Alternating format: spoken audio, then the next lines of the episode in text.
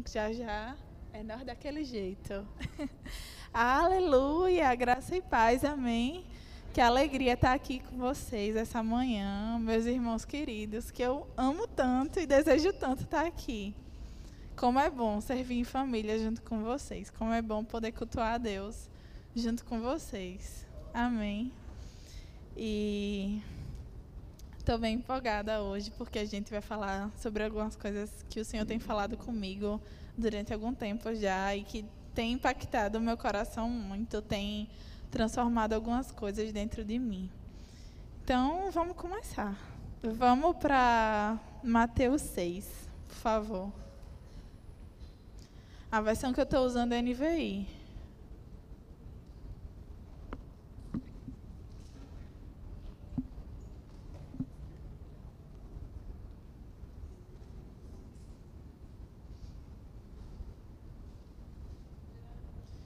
Mateus 6, vamos começar a partir do versículo 19. É, esse texto faz parte do Sermão do Monte de Jesus. E ele discorreu antes sobre a oração, sobre algumas outras coisas. Mas a gente vai falar hoje sobre a oferta de amor a Deus. Amém? Começa assim, a partir do 19. Não acumulem para vocês tesouros na terra, onde a traça e a ferrugem destroem, e onde os ladrões arrombam e furtam. Mas acumulem para vocês tesouros nos céus, onde a traça e a ferrugem não destroem, onde os ladrões não arrombam nem furtam. Pois onde estiver o seu tesouro, aí estará o seu coração. E eu tenho uma pergunta para você hoje: onde é que está o seu tesouro? E essa pergunta ficou martelando na minha cabeça. Rapaz, onde é que está o meu tesouro? Sabe, é... não é um problema você trabalhar. Trabalhar é uma bênção. Eu recordo com muito carinho a respeito do meu primeiro emprego, porque foi uma coisa muito especial para mim. Era um emprego que eu gostava. Tipo, não tinha nada de espiritual. Mas é, foi uma coisa que me treinou, foi uma coisa que foi boa para mim. E não existe problema nisso. Trabalhar é uma bênção. O problema do tesouro que você acumula não está tipo em você trabalhar e gastar, porque isso é bom, isso é lícito. Não está em tipo você ter uma garantia para o futuro, porque em Provérbios 6 a gente vê o exemplo das formigas, que elas trabalhavam durante o verão e no inverno elas estavam abastecidas e não precisavam sair se arriscar. A gente vê isso também em vários outros animais, que eles trabalham e ninguém fala para eles trabalharem. E isso é uma benção. Mas o problema aqui, na verdade, se encontra no coração. Qual tem sido a prioridade no meu coração a respeito de finanças? Será que a minha prioridade é tipo, eu quero mais, aquilo toma os meus pensamentos? Ou será que eu tenho feito as escolhas certas? Será que o meu coração tem sido um trono para o Senhor ou um trono para o dinheiro? Vamos continuar lendo aqui o texto. Os olhos são a candeia do corpo. Se os seus olhos forem bons, todo o seu corpo será cheio de luz. Mas, se os seus olhos forem maus, todo o seu corpo será cheio de trevas. Portanto, se a luz que está dentro de você são trevas, que tremendas trevas são. Ninguém pode servir a dois senhores, pois odiará um e amará o outro, ou se dedicará a um e desprezará o outro. Vocês não podem servir a Deus e ao dinheiro. Vamos focar aqui no versículo 24. Vamos dar uma destrinchadinha dele. Amém? E tem alguém que tem alguma versão onde, em vez de dinheiro no final, está escrito mamon? Você pode ler para mim, por favor?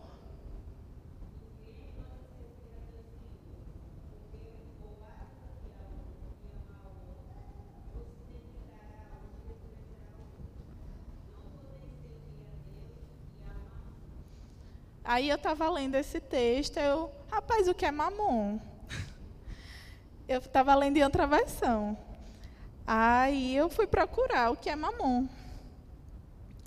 E mamon é uma personificação de riquezas e posses. No hebraico tem dois sentidos, que seria o que se armazena e no que se confia. E eu fiquei, rapaz, tem gente que confia no dinheiro. Eu já fui essa pessoa. Tem um fato bem interessante que aconteceu comigo, acho que há uns dois anos atrás. Eu estava passando o ano novo lá com a minha família em São Paulo. E aí meu pai todo ano joga na Mega Sena da virada. Enfim, meu pai joga todos os dias. Ele é uma pessoa que tem aquele afincozinho ali pelo joguinho dele, pela Mega Senazinha dele, sabe? E ele fez a tal da Mega Sena da virada e não conferiu assim que saiu o resultado. Ele falou: Ah, eu vou conferir quando a gente voltar para casa, que a gente morava em Aracaju na época. E aí a gente ficou sabendo que tinha sido uma pessoa de Aracaju que tinha ganhado. Aí ele começou a teorizar coisas para se fazer com aquele dinheiro. E começou a envolver a nossa família. Tipo, ah, se eu tiver ganhado mesmo, eu vou dar um milhão de reais para cada irmão. Vou dar 500 mil para cada sobrinho. E a nossa família começou a se apoiar naquilo, numa coisa tão incerta. Sabe? Tantas pessoas que moram em Aracaju. Como que, que ia ser a gente? E como que, tipo, aquelas pessoas estavam teorizando coisas, viagens. Teve gente na nossa família que começou a brigar por causa daquele dinheiro imaginário. Tipo, ah, eu não aceito que a minha mãe ganhe mais do que eu, só porque ela é sua irmã e eu sou seu sobrinho? Como assim? Eu também quero meu milhão. Para você ver, a confiança dele estava em uma coisa: em dinheiro. Não nele, não em Jesus, que é onde deve estar a nossa confiança.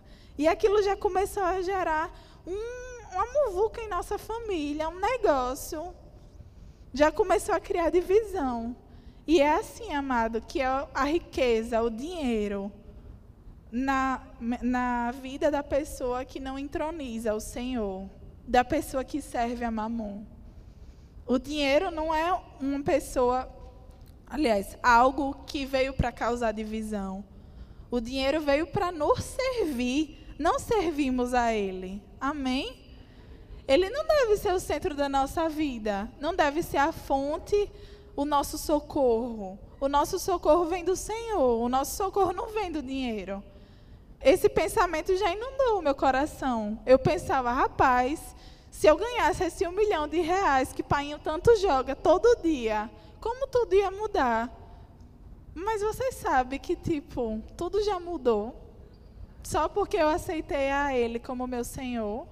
Só porque Jesus habita em mim é a razão de transformação de todas as coisas, de todos os problemas que eu tenho.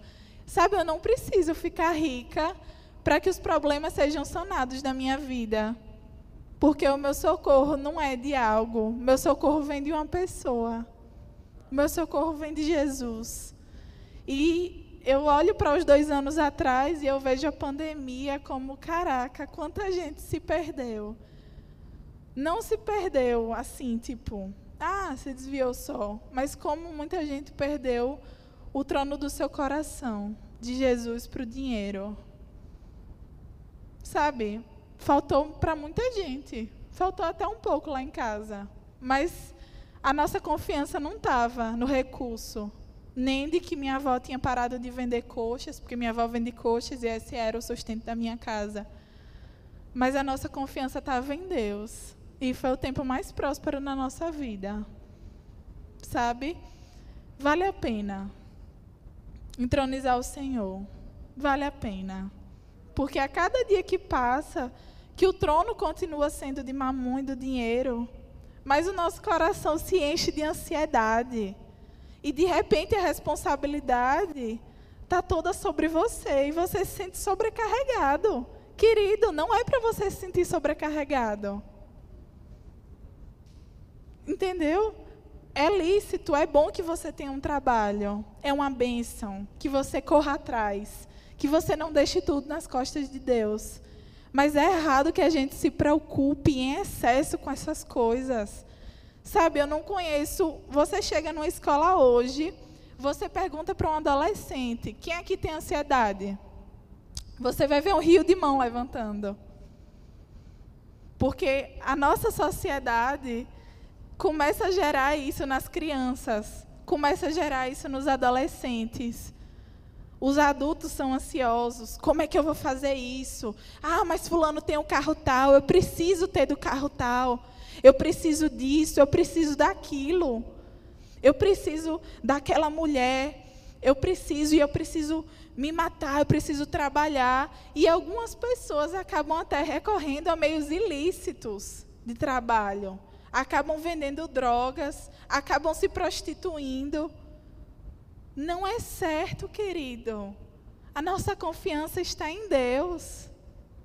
Eu estava lendo um relato de uma menina no Facebook, porque no Facebook, tipo, não é só meme, só publicações. Tem coisas muito boas. Eu participo de um grupo de apoio a mulheres e meninas que são viciadas em pornografia.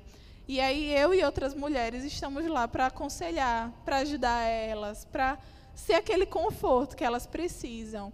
E uma delas deu um relato falando que durante esse tempo de pandemia ela tinha se matriculado em uma universidade. Mas aí os pais dela tinham perdido a fonte de recurso. E ela teve que recorrer para a prostituição. Amado, que pena. Como me deixou triste o relato daquela mulher.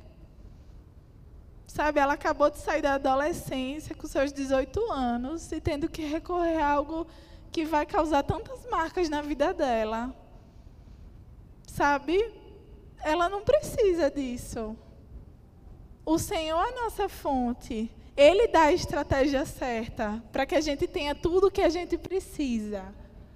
Sabe? É, provérbios, acho que é Provérbios que fala que, tipo, os homens podem ter Peraí, abra aí Provérbios 16, 1. Rapidinho, Ravi. Só para a gente dar uma lida rápida.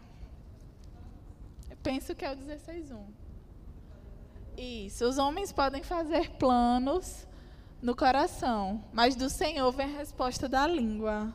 Sabe, a gente pode ter a necessidade que for, querido. Não há por que se desesperar, porque a nossa resposta vem dele. A palavra está cheia de exemplos de como o Senhor nos guarda, como somos filhos amados, podemos passar pelo vale da sombra da morte, mas o Senhor está conosco.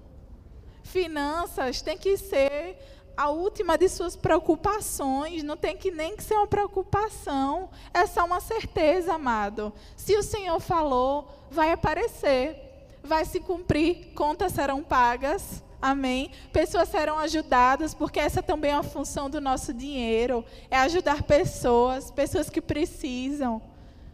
Sabe, eu cresci ouvindo exemplos. Rapaz, fulano se vestia tão bem, mas aí Deus falou comigo, eu entreguei um valor para ele, fulano começou a chorar. Era justamente aquilo que fulano precisava. Sabe, não vamos julgar só pelas aparências, vamos ajudar conforme o Senhor fala no nosso coração. Eu cresci ouvindo isso no Verbo da Vida. E que bênção, como aquilo me incentivou, como aquilo me fez crescer. Sabe? Como é bom a gente ter uma igreja, a nossa igreja, o nosso pastor, que nos ensina sobre todas essas coisas. Amém? E eu marquei aqui alguns pontos, destrinchando Mateus 6. Deixa eu só voltar aqui rapidinho. Sobre o versículo 24. Não podemos ser neutros. Sabe? Não dá para eu servir a Mamon e servir a Deus. Não existe neutralidade nisso. Porque Mamon é um, uma personificação, é tipo uma entidade que cobra. E as pessoas acabam recorrendo a esses meios. E Deus não divide a sua glória. O louvor, a glória, toda a nossa vida tem que ser para Ele.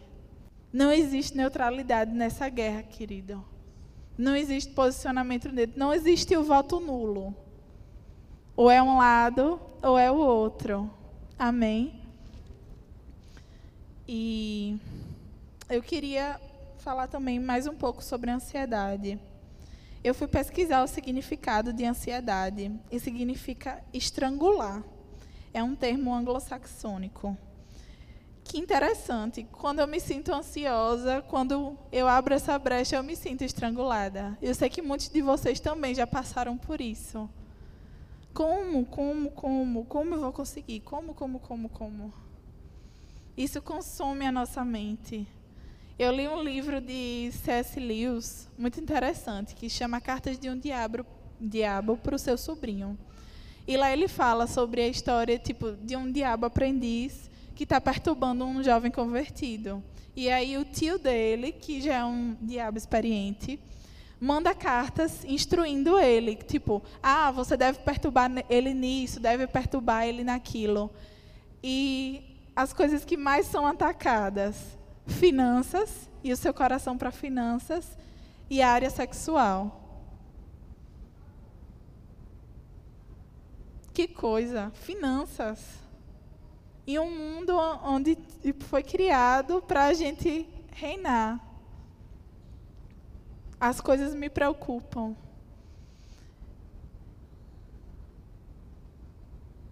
Não é para ser assim. O Senhor é a nossa provisão. Ele é o nosso pastor. Com Ele a gente anda sobre um vale, um campo verdejante. Ele é a nossa segurança. A inflação pode vir. O governo opositor pode vir. O dólar pode bater 100 reais, querido. Mas a nossa segurança está nele. O mundo pode padecer. Mas eu sei em quem eu tenho crido. Eu sei quem tem sentado no trono do meu coração. Eu sei que nada me falta ainda que pareça por fora que nada está acontecendo, é que nem o crescimento de uma árvore. Primeiro é por baixo e depois é por fora. Ainda que pareça que nada está acontecendo, que nada está se movendo, que a conta está acumulando, que o homem da Coelba, da Coelba está batendo na porta para cortar. A provisão está chegando. Ainda que eu esteja ameaçada por um agiota e não faça isso. É uma instrução muito boa. Não pegue emprestado de agiota. Mas ainda que isso aconteça, o Senhor me guarda e o Senhor te dá estratégias. Quanto mais a gente ora, quanto mais a gente está envolvido no lugar secreto, quanto mais a gente confia, mais Ele enche o nosso coração com ideias. Quando eu estava morando em Aracaju, antes de ir para Campina Grande, o Senhor me deu uma estratégia de vender fronha. Uma fronha, uma coisinha que você bota no seu travesseiro para dormir. E aquilo sustentou minha viagem praticamente toda. E aquilo foi uma bênção. Pessoas pegaram junto. Não porque era eu, mas eu sei porque havia um propósito de Deus. Porque eu sei que o Senhor tocava no coração delas. Sabe, eu incentivo você, querido, esteja aberto a sugestões do Senhor. Ah, mas eu acho que é uma ideia minha, não vai dar certo. Esteja com os ouvidos atentos. O Senhor se move, querido. Ele não nos deixa sozinhos. Ele pega junto conosco. Ele sabe das nossas necessidades. Ele sabe o número até do nosso CPF. Sabe o número de fios que tem na nossa cabeça. Ele entende, ele sabe e ele tem estratégias. Amém? Nada vai faltar na nossa casa, na nossa vida, no nosso coração. Ele é o nosso bom Pai, a nossa porção, a nossa herança. Sabe, colocar mamão no coração pode levar você para a ruína. Ah, mas pessoas lá fora tão ricas, tão felizes. Porque nas redes sociais delas a gente só vê iate, a gente só vê todo mundo feliz, sorrindo, se divertindo. Querido, você postaria uma foto na sua rede social chorando? Eu conheço pessoas ricas, riquíssimas, com problemas de depressão que o guarda-roupa delas daria para com valor de roupas, daria para comprar um apartamento de cobertura. Mas que um dia se jogou do prédio. Sabe, dinheiro não é aquilo que vai nos dar alegria. Valores não são pessoas. Não é a fonte. A única fonte de alegria é o Senhor. É Ele. Sua presença, suas estratégias. Não só porque pelo aquilo que Ele também pode fazer, mas pelo que Ele é. Ele é a fonte da nossa alegria. Ele preenche o vazio que as pessoas acham que pode ser preenchido por dinheiro. Mas só o Senhor pode preencher isso. Não precisamos, querido, de uma vida ostentadora. Redes sociais são enganosas. Quantos casais eu já não aconselhei? Que na rede social era uma coisa tão bonita.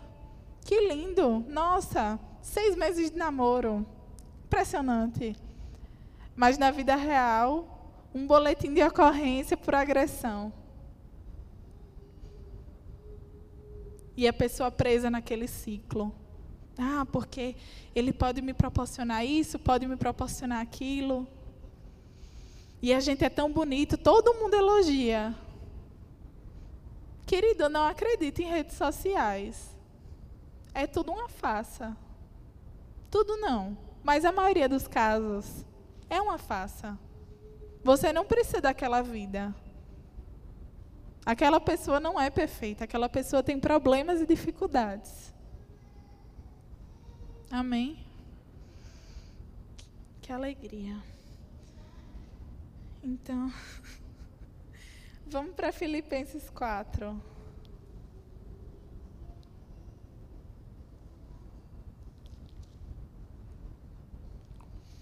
Eu separei dois versículos que. Mas vamos ler Filipenses primeiro. Filipenses 4, 6. Não andem ansiosos por coisa alguma, mas em tudo, pela oração e súplicas e com ação de graças, apresentem seus pedidos a Deus. E a paz de Deus, que excede todo entendimento, guardará o coração e a mente de vocês em Cristo Jesus. Aleluia.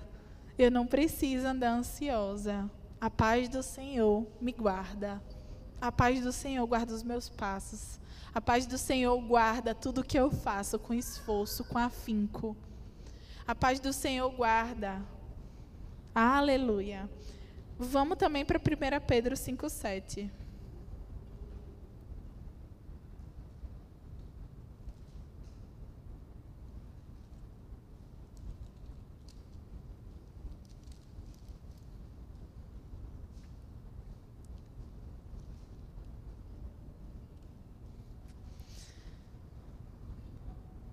Vamos começar pelo 6.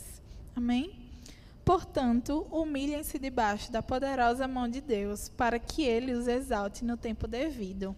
Lancem sobre ele toda a sua ansiedade, porque ele tem cuidado de vocês. Estejam alertas e vigiem. O diabo, o inimigo de vocês, anda ao redor como leão, rugindo e procurando a quem possa devorar. Resistam-lhe, permanecendo firmes na fé sabendo que os irmãos que vocês têm, todo mundo, estão passando pelos mesmos sofrimentos. Uma coisa interessante é que, tipo, a gente é crente, Deus habita em nós. Mas isso também não nos livra de dificuldades. Você não é o ser blindado. Dificuldades vão chegar. Mas ter bem posicionado no nosso coração a quem servimos, em quem está a nossa esperança, pode nos poupar de muitas coisas.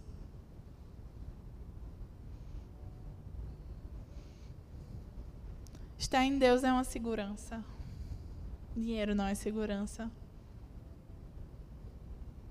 Eu quero que vocês saiam aqui hoje com essa mentalidade. Minha segurança não está no meu dinheiro, não está nos meus bens. Sabe, eu não quero chegar no final da minha vida, olhar para trás e a recordação que eu vou ter vai ser de mim como sendo jovem rico que tinha tudo, que seguia tudo, que era diligente em tudo. Mas quando Jesus chamou ele, bora comigo, ele falou: Rapaz, mas eu vou ter que deixar minhas coisas. meus bens preciosos, meus imóveis, meus cavalos, meus servos, eu vou ter que deixar tudo só para te seguir. Eu não quero olhar para trás quando eu tiver velhinha e pensar, rapaz, eu perdi a chance de seguir os comandos do Senhor. Perdi a chance de dar minha vida para Ele por causa das minhas coisas, porque os meus bens eram grandes demais e cobriram, Senhor, cobriram o chamado dele na minha vida. Eu quero que a cada dia que passar, eu e você estejamos no centro da vontade dele. Que os bens não nos seduzam, que o dinheiro não nos seduza, mas que o nosso coração esteja firme, alicerçado, preso no Senhor.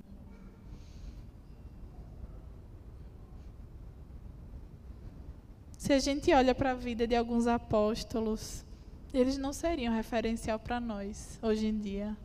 Porque o mundo mostra o que é sucesso. O mundo mostra as casas e os carros. E a Bíblia nos mostra exemplos de homens que deixaram tudo. A gente olha para a vida do apóstolo Paulo. Ele tinha tudo. Tinha boa fama, bom nome, bom berço, bom ensino, coisas boas. Ele era totalmente suprido, ele era um homem que estava em uma posição acima. Mas pela causa do evangelho, perdeu tudo. Tudo que hoje é considerado fama, tudo que hoje é considerado sucesso. E saiu por aí pregando, às vezes passando necessidade, mas em tudo era suprido. Em tudo era suprido. E ele fala, não lembro o versículo, não lembro, não lembro o livro, não lembro. Mas ele fala que eu posso tudo naquele que me fortalece. E se referir a essas coisas. Posso tudo, posso passar fome, posso passar necessidade, mas eu sei que Cristo me fortalece. Eu sei em quem está a minha segurança. Paulo hoje em dia seria considerado um miserável. Rapaz, irmão Paulo, roupinha desbotada. Você viu o carro do irmão Paulo? Ai, dos pedaços. Você viu a casa dele? É de taipa. Tá sem casa? É irmão Paulo, né? O pobrinho. Mas a nossa segurança está no Senhor. Nosso sucesso não é medido pelo que a gente tem, pela faculdade que a gente fez. Não é medido pelo nome da nossa família. Não é medido por nada. Não é medido se eu escrevo sucesso com C e nenhum S. Se você assina a sua identidade com um polegar ou com sua assinatura, o sucesso não está aí, querido. Sucesso não está nas coisas. Sucesso está em Deus. Em fazer aquilo que Ele nos chamou para fazer. Esse é o meu sucesso. Esse foi o sucesso de João Batista, que se vestia de pano de saco, que comia gafanhoto, velho. Gafanhoto. E a gente vê um pé de galinha e fica. O cara comia gafanhoto. Andava, pregava, era passado como louco. Atualmente ele seria considerado o maior miserável. Eita, cabadódio. Mas eu sei que ele foi um sucesso e morreu decapitado pela causa de Cristo. E quantos outros não morreram pela causa de Cristo? Isso não é derrota. Ei, você não é derrotado. O mundo pode apontar para nós e falar que somos derrotados. Rapaz, você acredita nesse Deus? Eu só vejo gente pobre, não sei o que, não sei o que lá. Ei, a eternidade nos espera. Você cantou sobre isso. Eu não vou me apegar com as coisas daqui, pois eu sei que há um lugar que me espera. Eu sei que eu não, não preciso me corromper, não preciso me corromper aqui hoje, na minha vida terrena. Eu não preciso. Há um lugar eterno de delícias, de riquezas na presença do Senhor onde o chão é feito de ouro, um ouro tão puro que chega a ser transparente. O que hoje é um motivo de desgraça, de gente se desviando, vai ser o lugar que a gente vai pisar, querido. Veja que interessante. Algo que causa briga, contenda, onde parente mata parente. A gente vê o caso de Suzane Richthofen, matou os pais por dinheiro, mas algo que mata as pessoas, que divide as pessoas aqui hoje, é algo que os meus pés vão pisar. Algo que não é nada para o Senhor. Ele que é o dono de toda a prata e todo o ouro, vai ser o chão que eu piso. Não é valioso mais valioso é estar com o meu amado. Amém. Mais valioso é a presença do Senhor. Mais valioso, aquilo que tem mais sucesso, é fazer aquilo que Ele me chamou. Julgamento das pessoas não me afeta e não pode te afetar. Porque eu sei isso, porque eu sei aquilo. Sou. Sou. E aí? Sou cristão. Tenho esses valores. Tenho esse posicionamento. Você não tem nada a ver com isso. Minha aprovação vem do Senhor. Ele me dá a vida eterna. Ele me dá tudo o que eu preciso. Eu só preciso pedir. Ele providencia. Eu só preciso confiar. Eu só preciso pegar a minha ansiedade e o meu medo. Pegar aquilo que me estrangula e jogar nele, porque ele é a fonte. Ele não me deixa faltar nada. Amém. Pare de se enganar, querido. Pare de se iludir. Você não precisa do que o mundo tem, do que o mundo oferece. Você não precisa. Pare de ver filmes e desejar aquilo que o filme mostra pior do que um filme de terror, eu considero filmes que despertam esses valores. Eu considero conteúdos que despertam a ganância, que despertam que mamão esteja no centro. Filmes hedonistas que fazem você pensar em si mesmo. Não consuma. Ouça o conselho. Não consuma. Porque quando você menos esperar, aquilo vai estar dominando a sua mente. Deus criou as coisas para que aquilo impulsionasse-nos a fazer a vontade dEle, a glorificá-lo, não glorificar nós mesmos. E é uma imagem que o mundo quer que nós tenhamos. Ouça o meu conselho. Encha o seu coração com a palavra. Olha, é um livrinho grossinho gostoso de ler. Tem audiobook com a vozinha do Cid Moreira. É uma bênção. Ouça isso. Encha os seus dias com isso. O entretenimento do mundo, querido, não nos adiciona em nada. Só serve como perca de tempo. Mas isso nos dá vida. Isso é a fonte. Isso é tudo que a gente precisa. Existe diversão e prazer nisso. Ah, mas é tão chato, estou tão cansada. Existe prazer. E cabe a nós achar. Cabe a nós a procurar o prazer no Senhor. Vixe, mas eu estou tão cansada. Faça cansada, mas faça. Porque no dia seguinte você vai lembrar o quanto foi bom mergulhar na palavra o quanto foi bom orar. O quanto foi bom. E todos os dias o Senhor vai mostrar algo novo. Não se deixe ser seduzido, amado. Vamos aprender a descansar e a confiar em Deus, porque Ele tem sido bom. Seus filhos não têm passado fome. Nada tem faltado. Todo mundo está aqui vestido, não tem ninguém aqui pelado. Então vamos encher a nossa mente daquilo que no, nos traz esperança, daquilo que nos traz alegria, daquilo que nos conecta mais e mais com o Altíssimo. Amém? Queria chamar a equipe de louvor. Queria convidar vocês a fecharem os seus olhos. Vamos fazer uma oração nos consagrando nessa manhã, queridos. Vamos entronizar mais uma vez Jesus no nosso coração, porque Ele é digno, Ele é poderoso. Amém?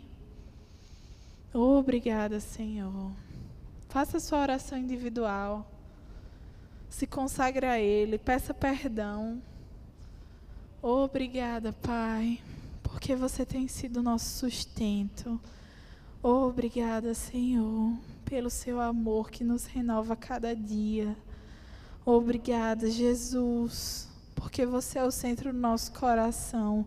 Nos perdoa, Pai, todas as vezes que a gente confiou no dinheiro, nas coisas materiais, Pai, como sustento, como algo que ia mudar nossa situação, Senhor.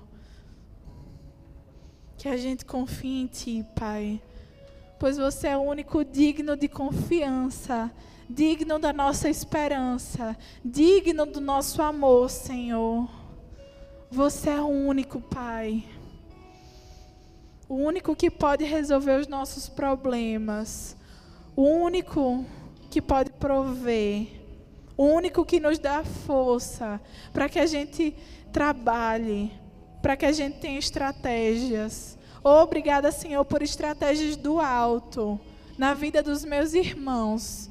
Em nome de Jesus. Obrigada, Pai, porque você vai dar estratégias para que contas sejam pagas, para que alimentos cheguem na mesa deles, Pai. Em nome de Jesus.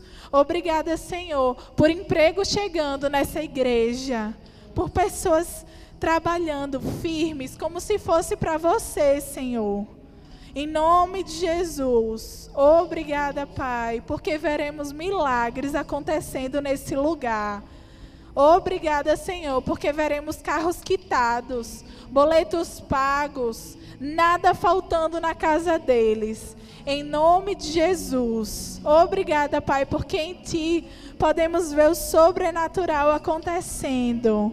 Nome de Jesus. Nome de Jesus. Obrigada, Senhor, porque eles terão consciência do seu chamado. Farão aquilo que você mandar, Senhor porque não tem como padrão aquilo que o mundo mostra, mas aquilo que a sua palavra revela aquilo que grandes homens de Deus fizeram no passado.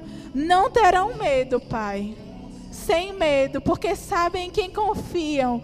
Sabem que você é um Senhor bom, um bom pagador, um bom Pai. Nome de Jesus. Obrigada, Senhor. Cante essa canção, querido, como uma forma de entrega, como uma oração. Se entregue a Ele.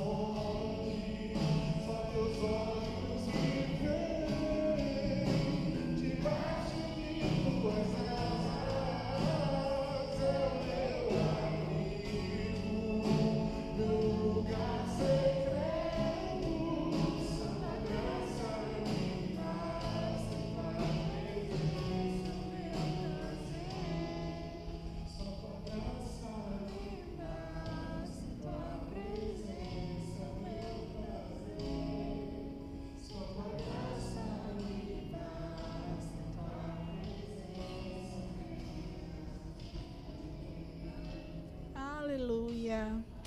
Amém, queridos. Não deixe que se perca durante a semana, amém? Faça disso uma meditação durante os seus dias. Não deixe que isso se perca. Nós postamos no Instagram um resuminho com os cultos. Vá lá, pegue o versículo, rumine, faça que nem uma vaquinha. Sabe, a vaca, ela mastiga, mastiga, mastiga, ela joga para fora. Ela come de novo e joga para fora. Faça isso com essa palavra durante a semana. Se alimente disso. Faça com que isso volte aos seus pensamentos. Alimente eles com essa palavra, a palavra que vem do Senhor. Amém.